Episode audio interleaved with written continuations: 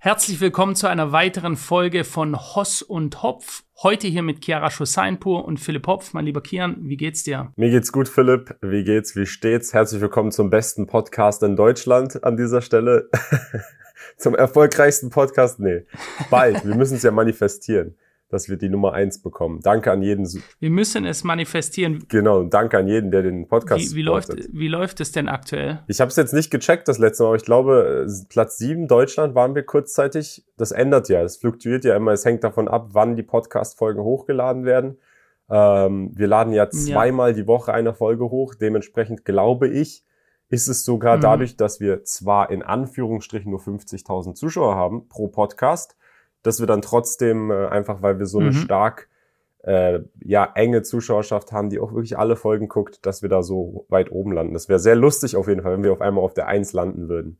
Ja, ich denke, da brauchst du noch eine ganze Zeit. Und ich weiß auch gar nicht, ob wir so Mainstream sind. Ja, es ist ja schon durchaus kontrovers, was wir besprechen. Es ist, gefällt auch nicht jedem. Ja, das ist auch in Ordnung so und ist auch gut so. Ja. Nur tote Fische schwimmen mit dem Strom. Mein lieber Kian, heute ähm, wollen wir mal wieder auf Fragen aus der Community eingehen. Da sind sehr, sehr spannende Fragen dabei. Ähm, ich habe eigentlich ziemlich gleich eine, die, die richtig reinhaut. Also soll ich anfangen damit? Ja, fang, ich habe auch eine, die reinhaut. Fang, fang du an. Okay, also dann hauen wir beide rein. So, die erste Frage ist, mich als gläubiger und praktizierender Moslem würde interessieren, was genau ihr vom Islam haltet und ob diese ganzen Idioten, die sich in Massen tagtäglich daneben benehmen, darunter leider viele Muslime, euch dazu bringen, eine gewisse Abneigung gegenüber dem Islam zu haben oder könnt ihr da immer noch differenzieren, dass dieses ganze schlechte Benehmen nichts mit dem Islam zu tun hat. Kian, ähm, ich meine, du bist per se technisch gesehen oder von Geburt her Moslem. Ist das korrekt? Äh, schwierig. Also eigentlich jein. Jein. Im Grunde genommen, meine Eltern, könnte man sagen, sind Moslems, weil sie damals im Iran, als sie in dem Alter waren, in dem ich jetzt war, weil das damals auferzwungen wurde, aber so richtig gläubig und also die, dem wurde das in der Schule auferzwungen. So, ihr müsst das so verstehen iranische Revolution damals in der Schule, du musst jetzt beten, du musst jetzt das machen, du hast diesen Unterricht, du musst dich auch so benehmen in, im Öffentlichen. Das heißt, es wurde ihnen auferzwungen, dann sind beide ja nach Deutschland gekommen, weil sie keinen keinen Bock darauf hatten.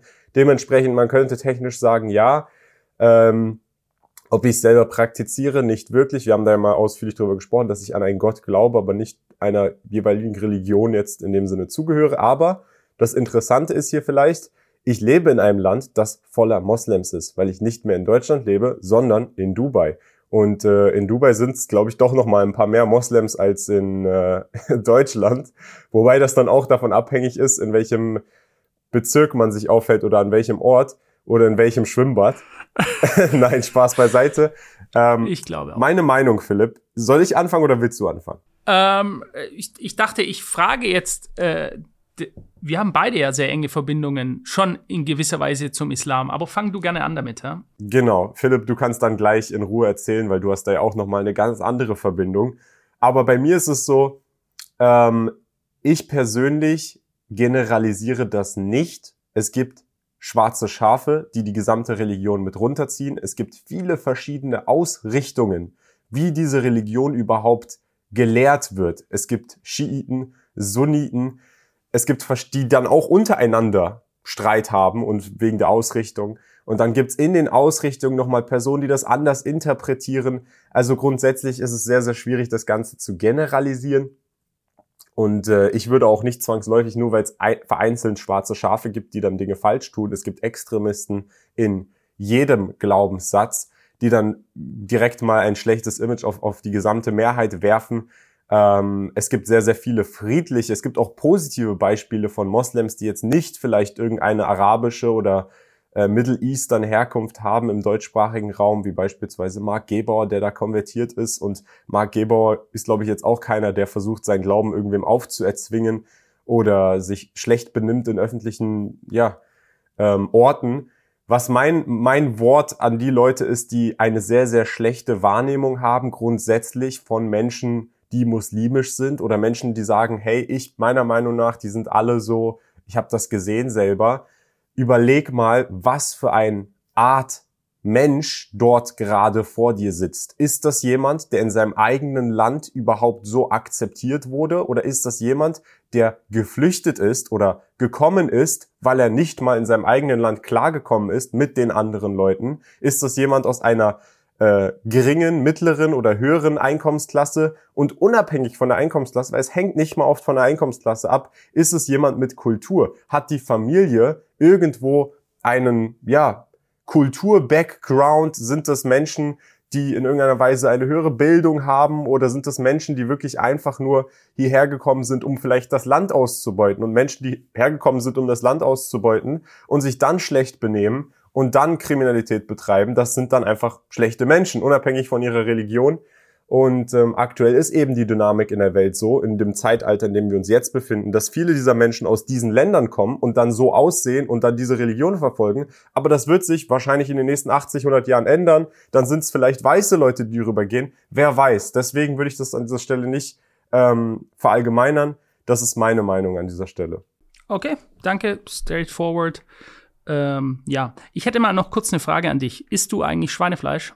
Nicht ab und zu, aber jetzt nicht spezifisch. Mir gefällt jetzt nicht Schwein an sich, aber wenn es jetzt irgendwo drin enthalten ist und zum Beispiel im Borchertz gibt es eine Schnitze und da ist Schwein drin, dann esse ich das, wenn es mir gefällt. Okay, okay, cool. Also, ähm, dann kommen wir mal äh, zu, zu meiner Haltung dazu. Ähm, also vielleicht mal gleich vorab, was ist meine direkte Verbindung zum Islam?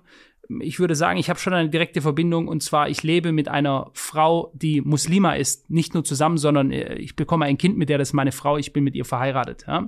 Also habe ich eine sehr direkte äh, Verbindung dazu. Die Hälfte meiner Familie dadurch ist muslimisch. Ja? Die kommen alle aus Tunesien. Das sind tunesische Muslime. Ähm, insofern habe ich da schon einen direkten Verbindungspunkt. Ähm, aber wie die Person, die dieses Kommentar geschrieben hat, fällt beispielsweise, ich sehe ja aus, aus diesem Beispiel, ähm, aus der tunesischen Community heraus, äh, sehen das auch ganz viele Leute, die schämen sich teilweise für ihre Landsleute, teilweise für andere und sagen selber und sind extrem kritisch und sind sehr, sehr unzufrieden äh, in Deutschland zu leben aktuell und werden stetig unzufriedener. Ich glaube, da spreche ich für viele Menschen, weil Dinge komplett außer Rand und Band geraten, ja ähm, weil die wirkliche Rechtsmacht des sogenannten Rechtsstaates nicht mehr bestehend ist, weil eben das Land immer unsicherer wird und das sind, was gewisse Dinge, Verbrechen, die eben passieren, sind oftmals muslimische Menschen. Nun ist die Frage, hat das mit dem Islam zu tun? Da würden manche Leute sagen, ja, andere wiederum nein. Ich habe äh, Muslime kennengelernt, die sind die moralisch tollsten Menschen überhaupt, ja, die machen überhaupt keine Probleme oder so. Ähm, also auch hier, ich, ich habe, sonst wäre ich nicht mit einer Frau, die praktizierende Muslima ist, verheiratet. Das vielleicht mal dazu.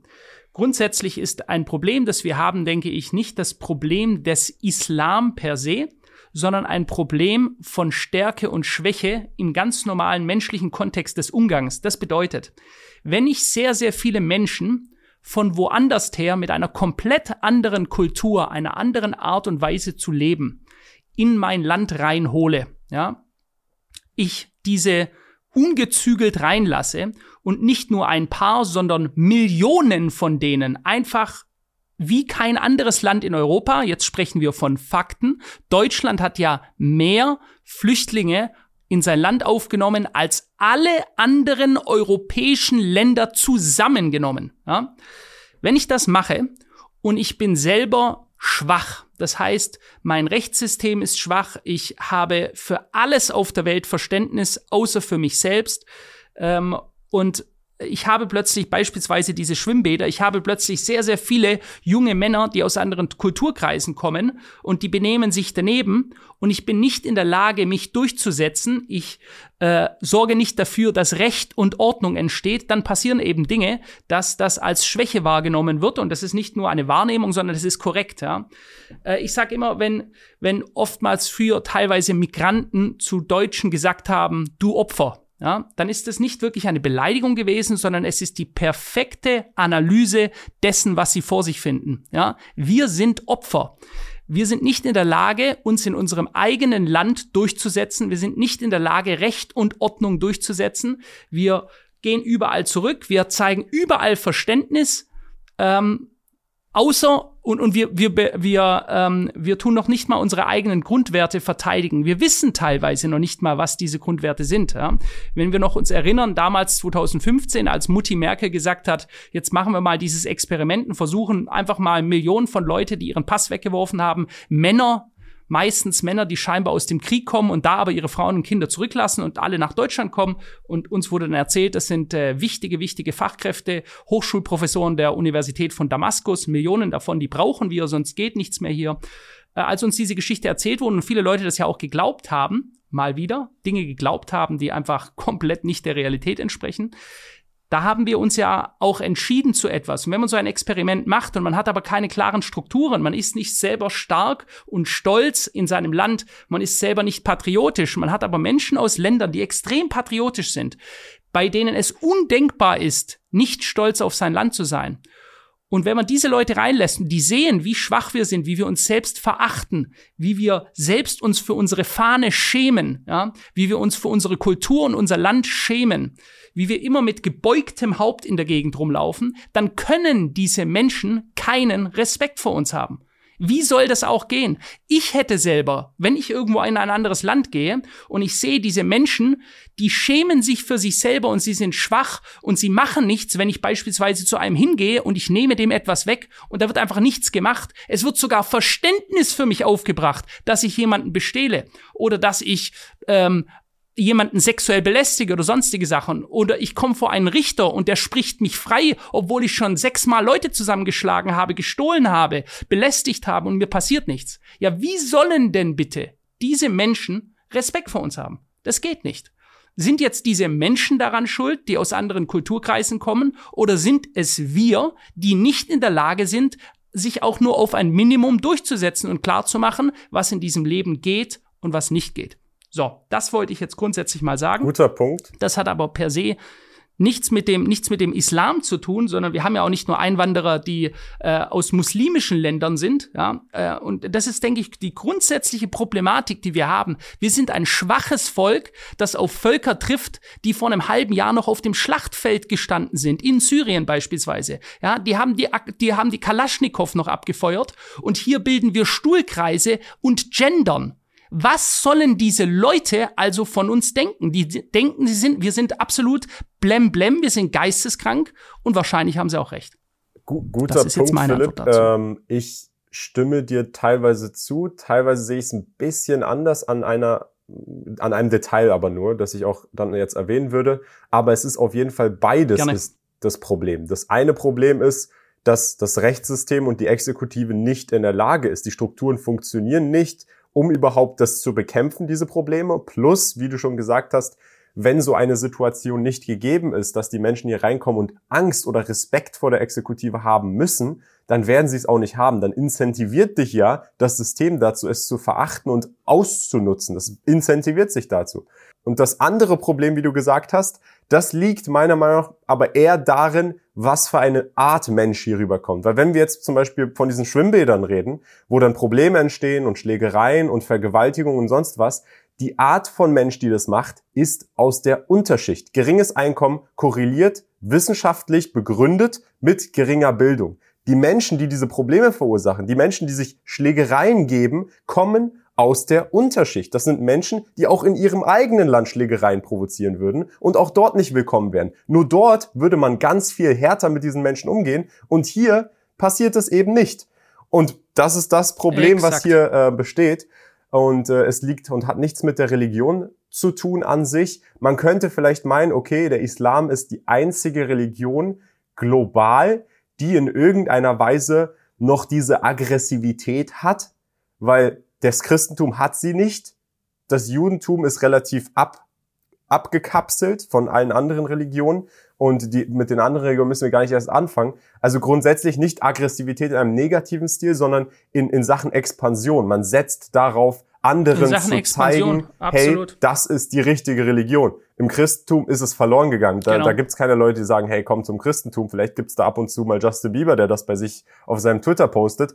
Aber äh, Muslime setzen viel darin, grundsätzlich in ihrer Religion dafür zu sorgen. Und da habe ich eine persönliche Story. Ich war einmal in Dubai, ähm, als ich da ausgewandert bin, relativ frisch und dachte, da war ich noch ein Frischling, dachte ich, hey, ich laufe mal in den Richard Mill Store und frage einfach mal, ob ich eine Uhr kriege. Und dann sitze ich da mit dem Chef von Richard Mill und der versucht mich zwei Stunden lang zum Islam zu konvertieren. Also wir haben wirklich über nichts anderes geredet, über keine Uhren, über nichts, sondern darüber, hey, warum bist du denn eigentlich kein Moslem? Ich glaube, der Weg wird dich finden. Und solche Geschichten. Und nein, das ist kein Spaß, das ist tatsächlich mhm. eine echte Story. und ähm, ich glaube, diese Eigenschaft, dieses Attribut hat der Islam, aber ich glaube, es hat trotzdem etwas damit zu tun, was für eine Art, aus welcher Schicht Mensch dort auf wen trifft und was das Umfeld hergibt. Genau. Das ist eine Kombination aus dem Umfeld und der, des Menschen. Und wenn das Umfeld sagt, mach was du willst und selbst wenn du was machst, was falsch ist, kriegen wir es nicht hin, uns dran zu kümmern und dann diese Art von Mensch dahin kommt, dann passiert das, was wir als Resultat aus dem Ganzen ziehen. Ich kann euch eine Sache sagen. Menschen, die aus dem absoluten Oberfeld kommen in islamischen Ländern, wenn du nach Dubai gehst, Katar, Kuwait, ich meine, Philipp, du warst selber in einem der islamischsten Länder in dem Sinne, die es gibt auf der Welt.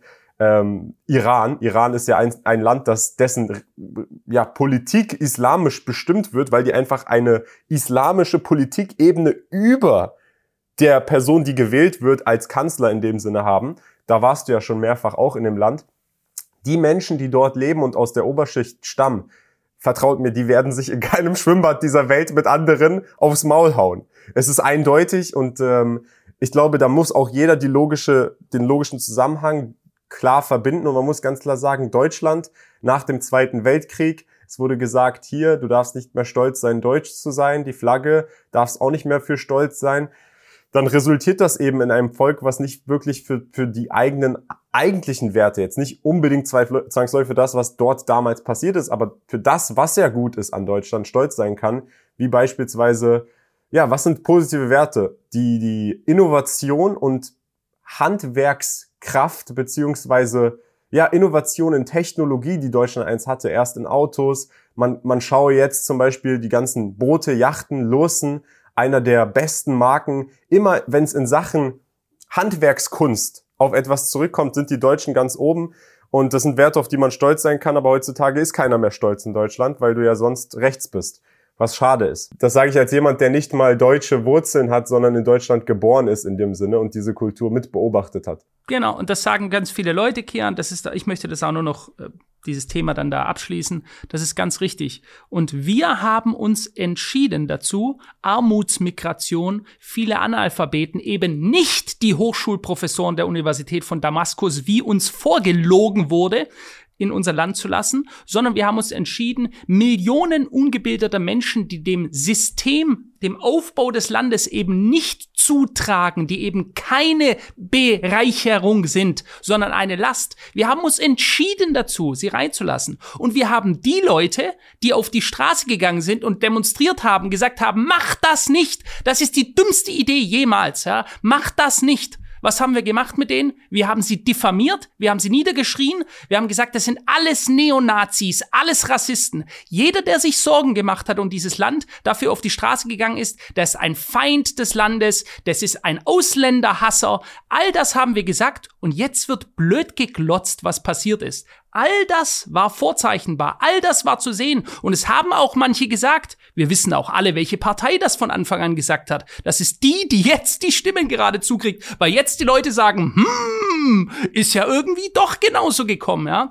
Also all das hätte nicht sein müssen. Doch wir Deutsche, das Land, das sich für sich selbst schämt, haben uns entschieden für diese Zustände. Und deswegen können wir nicht den Finger jetzt auf die Ausländer zeigen, die andere Menschen, die eben so sind, wie sie sind und die sich aber auch so verhalten, weil wir einfach schwach sind. Wir sind schwach, wir sind mürbe, wir können uns nicht durchsetzen und deswegen können die gar keinen Respekt vor uns haben, weil wir genau die Opfer sind, die, in denen wir uns äh, nachher auch bei ihnen zeigen. Ja? Keine Durchsetzungsfähigkeit im Leben, evolutionstechnisch war schon immer so, dann wirst du einfach abgelöst und wir lassen uns ablösen. Jetzt könnte man so. Philipp noch mal ein bisschen schwurbeln, äh, ganz klar hier Verschwörungstheorie an dieser Stelle, Leute, Disclaimer, aber man frage Natürlich. sich an dieser Stelle, warum, warum kämpft Europa am meisten mit diesen Migrationsproblemen. Du hast reiche Länder im islamischen Raum, die nehmen keine Migranten an. Vor allem keine Armutsmigranten, die können sich direkt verpfeifen. In Dubai kommst du ja nicht mal rein, wenn du keinen Job hast. So. Dann siehe Amerika. Amerika war eines der Länder, das für Frieden und Freiheit gesorgt hat in den Ländern, wo jetzt die Migranten rauskommen.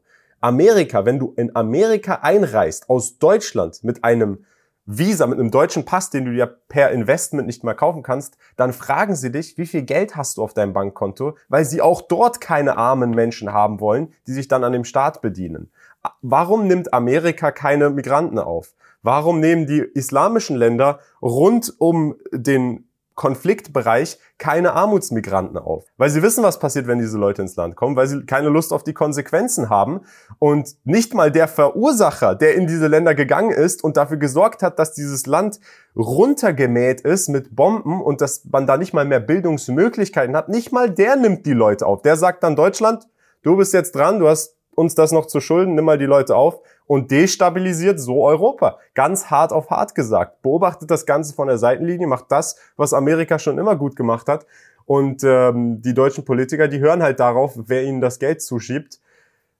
So, Ende, Ende mit der Verschwörungstheorie. Ja, und, und ganz, ganz kurz noch vielleicht, und nicht nur die Politiker, nicht nur die Politiker, vergessen wir nicht, das einzige Land auf der ganzen Welt, wo das damals passiert ist, als die sogenannte Flüchtlingskrise los ist, wo die deutschen Mütterchen mit ihren Kindern am Bahnhof standen, mit Bonbons und Teddys auf die aussteigenden Flüchtlinge geworfen haben, was die sich wohl gedacht haben müssen und gesungen haben, Sing it loud, sing it clear, refugees are welcome here. Ja, also wo gab's das sonst noch auf der ganzen Welt, dass so reagiert wird?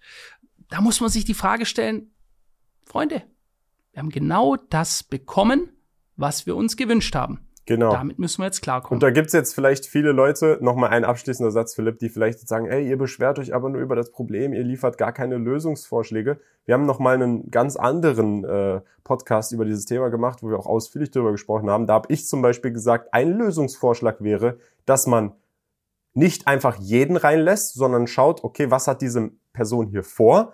Und das dann auch trackt. Das heißt, man sagt, hat diese Person nach einem Jahr wirklich einen Mehrwert geboten in diesem Land, dann sollte diese Person bleiben. Hat diese Person im Gegenteil etwas verbrochen, dann sollte diese Person rausgeworfen werden, so strikt wie es geht und niemals mehr reinkommen dürfen oder können. Und äh, das ist ein sehr, sehr einfacher Lösungsweg, den man so ausführen könnte, wenn man die Mittel dafür hätte. Und die Mittel dafür hat Deutschland, aber die Mittel gibt es nicht für solche, ja, Bestrebungen, sondern die gibt es für andere Bestrebungen oder die gehen verloren, wenn, wenn Leute das Land für Masken ausnehmen. Wie auch immer, ich würde sagen, kommen wir, das war aber jetzt hier sehr, sehr ausführlich. Eig eigentlich fast schon ein gesamter Podcast ausschließlich über dieses Thema. Wir sind jetzt schon bei 26 Minuten. Ähm, Philipp, soll ich mal jetzt mit der nächsten Frage kommen? Ja, knall los. Ich, ich bringe jetzt mal etwas Entspannteres, etwas, was rein gar nichts jetzt hier mit dem vorherigen Thema zu tun hat. Ähm, glaubt ihr an Horoskope oder Wahrsagungen oder sonst so ein Zeug? Und dann noch eine zweite Frage von derselben Person. Was haltet ihr von Psychedelikas? Habt ihr euch das schon reingezogen? das nimmt ja noch eine sehr interessante Wendung hier. Okay, äh, mit was fangen wir an? Wir können erstmal mit Horoskopen und Wahrsagungen anfangen, Philipp. Also, ähm, meine Mama hat mir, als ich ähm, zehn war ungefähr, ein äh, Büchlein erstellen lassen von einer Dame, die macht Numerologie. Das hat einmal mit dem Horoskop zu tun und ähm, mit dem mit dem Namen. Ja? Und äh, Numerologie, äh, wie gesagt, ist, und, und mit dem Geburtsdatum. Also Horoskop mit dem Persö meinem Namen und der Zeit, in der ich geboren bin. Ja? Also wirklich um drei Uhr oder um vier Uhr, an welchem Tag. So, und das ist, ich habe das heute noch, das sind so 20, 25 Seiten und das sind zwei Wege drin, wie ich mich entwickeln werde, wenn ich älter bin und welchen Weg nach links oder ich rechts ich gehen kann, im Sinne von, ich, es gibt immer zwei Möglichkeiten, die man entscheiden kann. Und das ist wirklich erstaunlich. Da war ich zehn Jahre alt oder neun. Äh, erstaunlich, wie präzise das bis heute ist. Ja?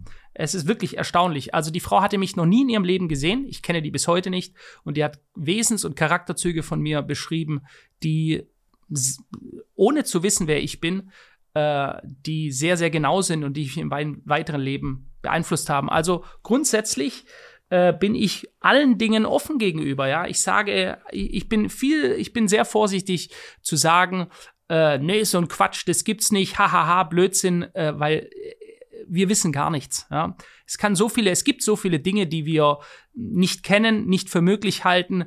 Äh, die unglaublichsten Dinge schreibt das Leben selbst. Und, äh, und deswegen wäre ich, ich würde auch zum Beispiel, als, als Beispiel, das nenne ich immer gerne, wenn ich jetzt zum Beispiel in Afrika wäre und da wäre so in, in, in einem, ich stelle mir das jetzt so vor, ich bin in irgendeinem zentralafrikanischen Land und da ist so eine Voodoo-Meisterin, ja, und ich würde die jetzt sehen und die würde mich fragen, glaubst du das oder nicht, würde ich nie sagen, hahaha, dein Scheiß funktioniert gar nicht, ja.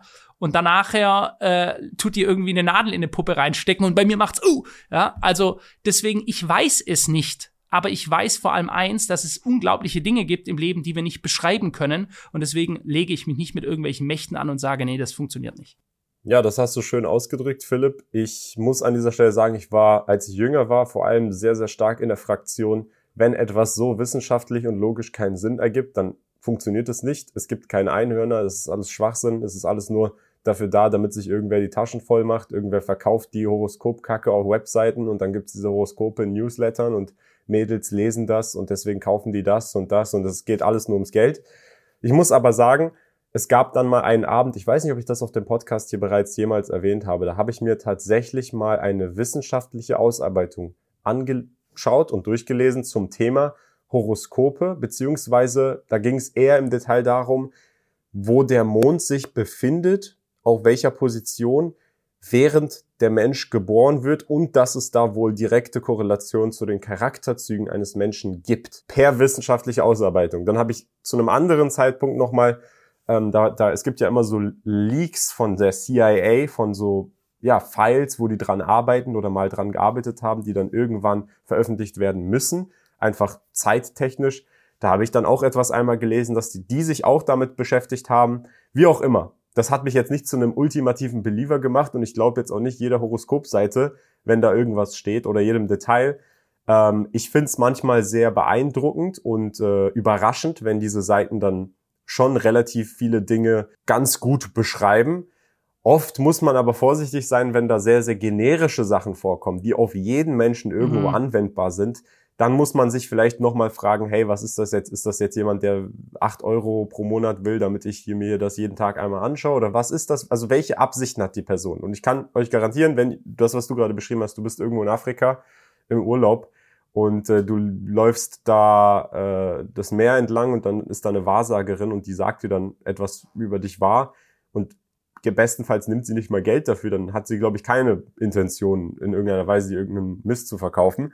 Und wie du schon gesagt hast, unabhängig jetzt von dieser ganzen monetären Sicht und wie man das Ganze überhaupt beurteilen kann und ob es Schwachsinn ist oder nicht, es gibt so viele Dinge in diesem Universum, die noch unerforscht gelten und viele Dinge, die wir als Zufall oder Zufälle sehen, die keine Zufälle sind, wir nur nicht den Zusammenhang verstehen. Und dementsprechend sollte man grundsätzlich erstmal offen dafür sein. Man sollte sich nicht davor verschließen. Man sollte nicht, es ist relativ einfach, sich darüber lächerlich zu machen. Es ist viel einfacher, etwas, was man nicht versteht oder nicht verstehen kann, weil der Zusammenhang einfach noch nicht existiert, sich darüber lustig zu machen, als versuchen dafür offen zu sein.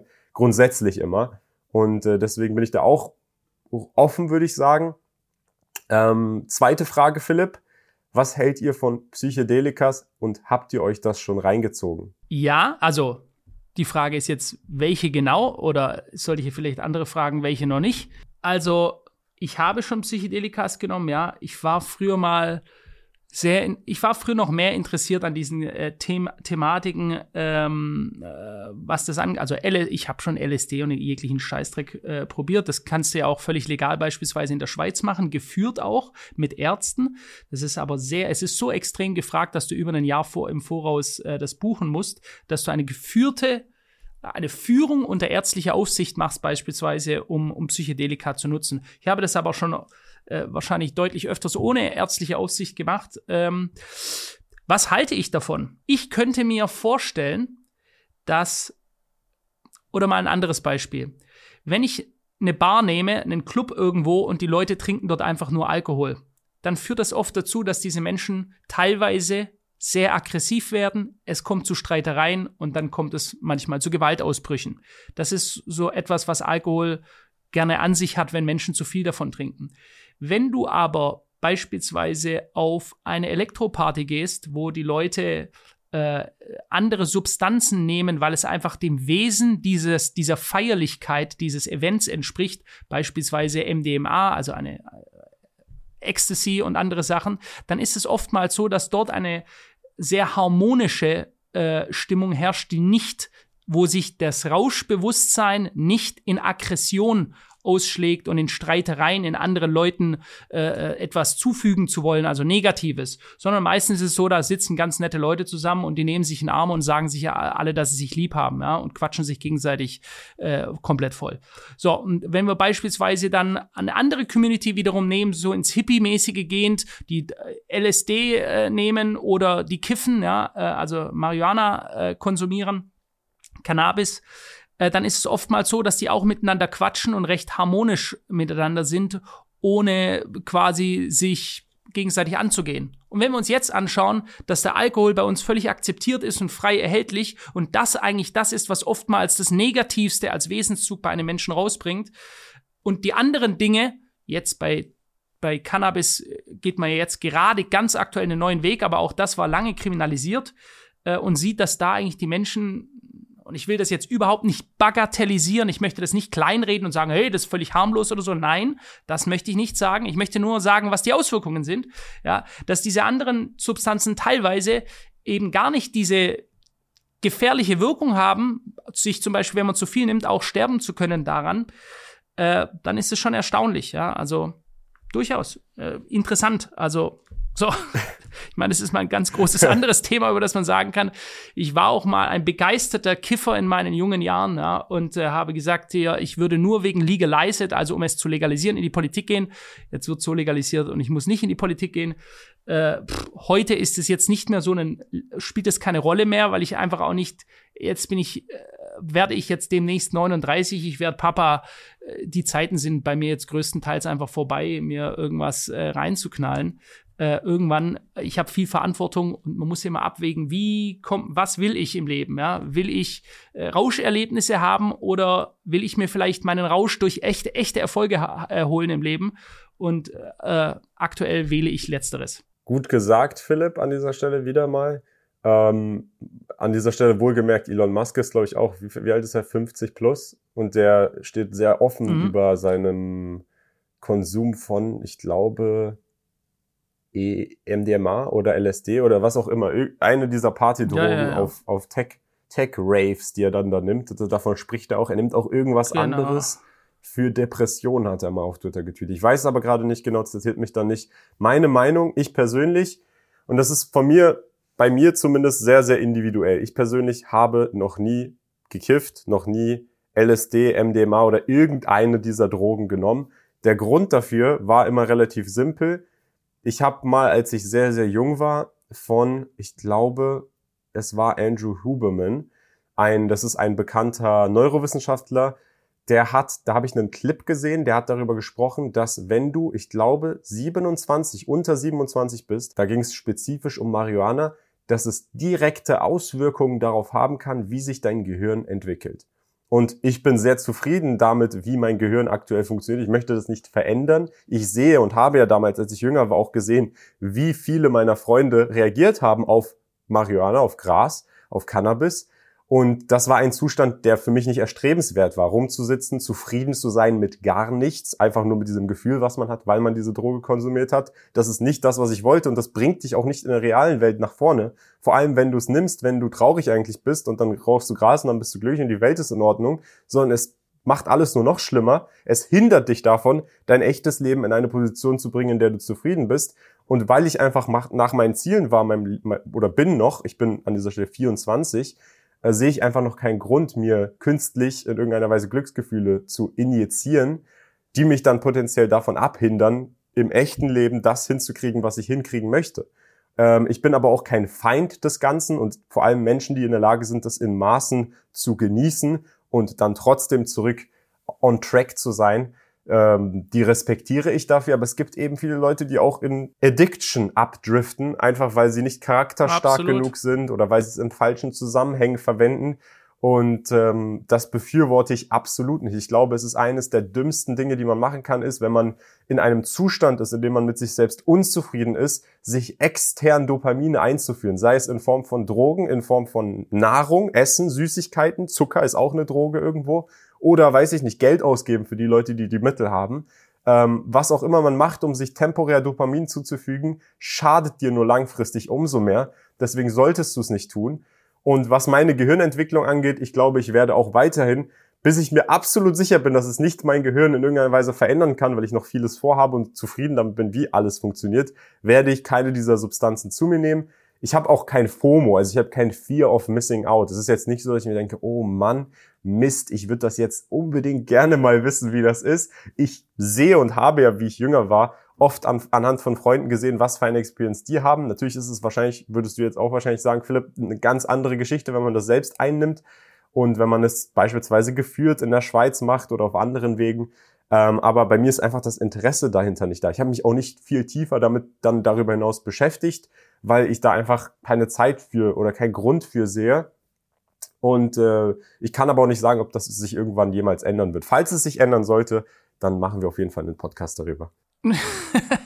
ja, ich finde, äh, das hast du perfekt gesagt und dem ist eigentlich auch nichts hinzuzufügen. Das gibt eine ganz einfache Regel. Bei mir beispielsweise im Freundeskreis. Ja, das sind sehr unterschiedliche Menschen. Ähm, manche nehmen Drogen und andere nehmen sie gar nicht. Und es ist, es gibt eine Regel. Ja?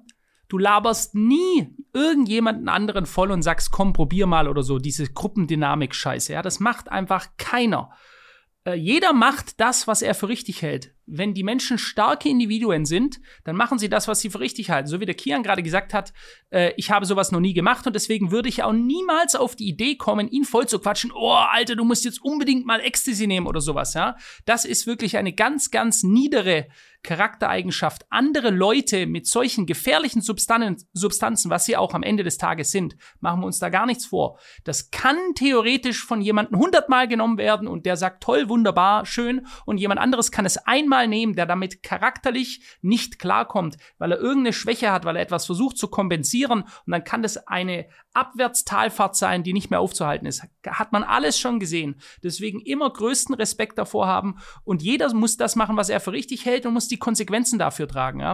Und deswegen alles gut, Kian. Wenn du sagst, wunderbar, dann muss es auch nie probieren. Ja? Und Du musst ja auch immer im Klaren sein, das sind sehr, sehr mächtige Substanzen. Ja? Sie sind sehr, sehr mächtig. Und äh, da, dessen muss man sich immer im Klaren sein. Das ist nichts, das ist nichts ein Kinderspiel oder so, nichts, was man mal macht. Manche Leute denken, die probieren mal einmal was und zwei Jahre später haben sie es hundertmal genommen und, und, wissen gar nicht plötzlich, äh, was hier eigentlich passiert ist, ja. So, deswegen respektvoll mit allen Dingen äh, umgehen, das ist ganz, ganz wichtig. Ja, Kian, ich meine, wir haben jetzt eigentlich, wir könnten jetzt weitermachen, aber wir haben eigentlich eine gute Zeit jetzt äh, und zwei gute Themen gehabt. Dann lasst uns, uns die Fragen für den nächsten Fragen-Podcast aufbewahren. Freunde, wenn ihr vereinzelt Themen, die wir angesprochen haben heute, nochmal in langer Form gerne hören würdet, lasst es uns gerne wissen. Stellt außerdem weiter Fragen für diese Fragen-Podcasts. Das ist immer interessant, dass man da über verschiedene Themen sprechen kann. Und ja, das war's vom Podcast. Philipp, hast du noch was hinzuzufügen? Nö, waren spannende, kontroverse Themen, wie immer eigentlich. Alles klar, Freunde. Dann jeden Montag, jeden Freitag, 19 Uhr auf allen Podcast-Plattformen. Wir sehen uns dann beim nächsten Podcast. Ciao.